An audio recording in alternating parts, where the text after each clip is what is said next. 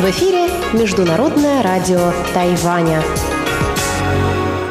Здравствуйте, дорогие радиослушатели! В эфире Международное радио Тайваня и вас из тайбэйской студии приветствует ведущая Анна Бабкова.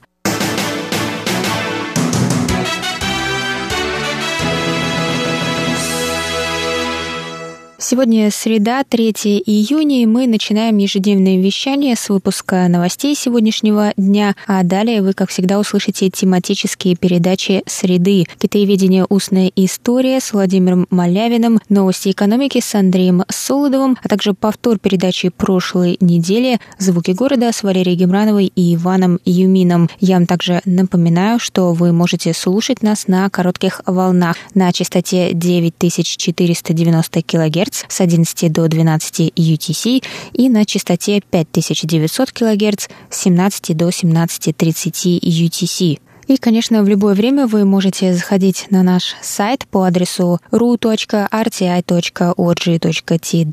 и там в любое время читать последние новости с Тайваня и слушать ваши любимые передачи. А теперь давайте к новостям.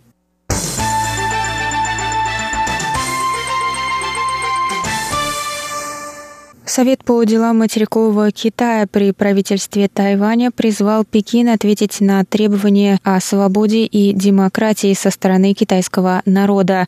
Заявление было сделано 3 июня, в канун 31-й годовщины событий на площади Тяньаньмэнь. События на площади Тяньаньмэнь 1989 года, также известные как события 4 июня и бойня на площади Тяньаньмэнь, серия мирных демонстраций протеста на площади Тяньаньмэнь Тяньаньмэнь в Пекине, продолжавшихся с 15 апреля по 4 июня 1989 года. Главными участниками демонстраций были студенты. В ночь на 4 июня китайские власти ввели на площадь танки. Число погибших до сих пор остается неизвестным.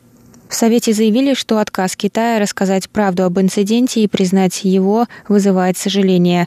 По мнению Совета, китайское правительство должно провести политические реформы, позволяющие пересмотреть события на площади Тяньаньмэнь и принести извинения. В Совете раскритиковали ущемление свободы прав человека в Китае под однопартийным коммунистическим режимом. Совет привел в пример концлагеря для уйгуров, притеснение религиозных групп и диссидентов и недавние действия по лишению Гонконга автономии. Совет также отметил преследование людей, заранее предупреждавших о новом вирусе, и замалчивание информации об эпидемии, пока она не достигла крупного масштаба, в результате чего пострадали многие граждане Китая.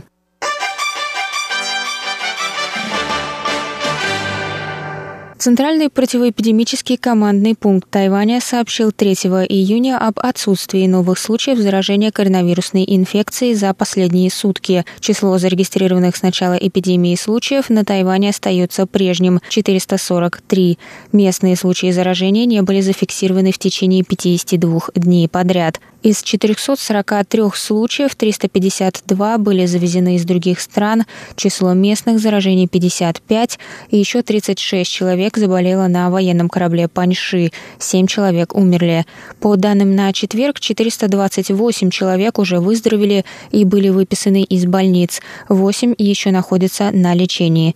7 июня будут ослаблены некоторые противоэпидемические меры, однако министр здравоохранения Тайваня Чин Шиджун напомнил, что, несмотря на послабление, часть мер остается в силе, и их необходимо соблюдать. Он назвал это новым противоэпидемическим стилем жизни.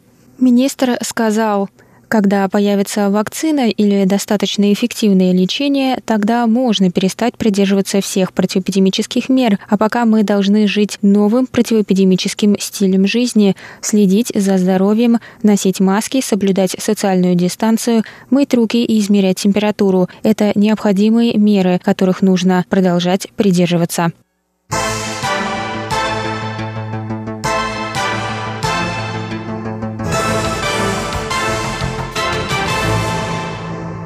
Территории школ вновь откроются для посетителей в Тайбэе и Новом Тайбэе в связи со стабилизацией эпидемической ситуации на Тайване и отсутствием новых местных случаев в течение более чем 50 дней. Согласно изначальному указу, территории школ должны были оставаться закрытыми для посторонних из-за эпидемии до 14 июля, конца весеннего семестра. Однако теперь открытые уличные территории старших школ откроются 13 июня, на месяц раньше, сообщил заместитель мэра Тайбэя Хуан Шань Шань 3 июня.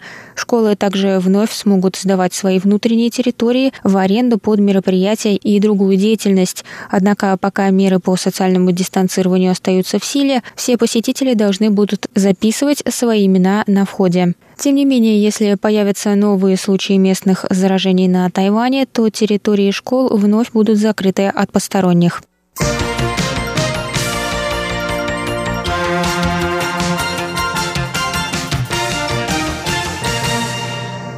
Фестиваль ландшафтного искусства Восточного побережья открылся 2 июня в уезде Тайдун. На фестивале представлены инсталляции и другие типы работ местных и зарубежных деятелей искусства. 22 работы выставлены вдоль уездной дороги номер 197, которая проходит с севера на юг через Тайдун. Среди работ 12 прошлогодние. Организаторы рассказали, что на момент открытия 4 из 10 новых работ находились еще в процессе установки, и посетители могут посмотреть на это или даже принять участие в творческом процессе вместе с художниками. Одна из завершенных работ – инсталляция британского художника Мартина Беррета. Беррет проживает в резидентской программе программе для художников в Тайдуне. Для фестиваля он создал инсталляцию, вдохновленную дорожными зеркалами. В своей работе он также использовал металл и стекло для создания инсталляции. Художник рассказал, что, по его мнению, отражение в этих зеркалах порой так же прекрасно, как живопись. На фестивале также можно увидеть много различных произведений искусства, например, настенную роспись тайваньской художницы Ди Жень Хао, керамику художницы Хейди Ииб из Канады и деревянную скульптуру художника коренного происхождения Лафина Савмаха –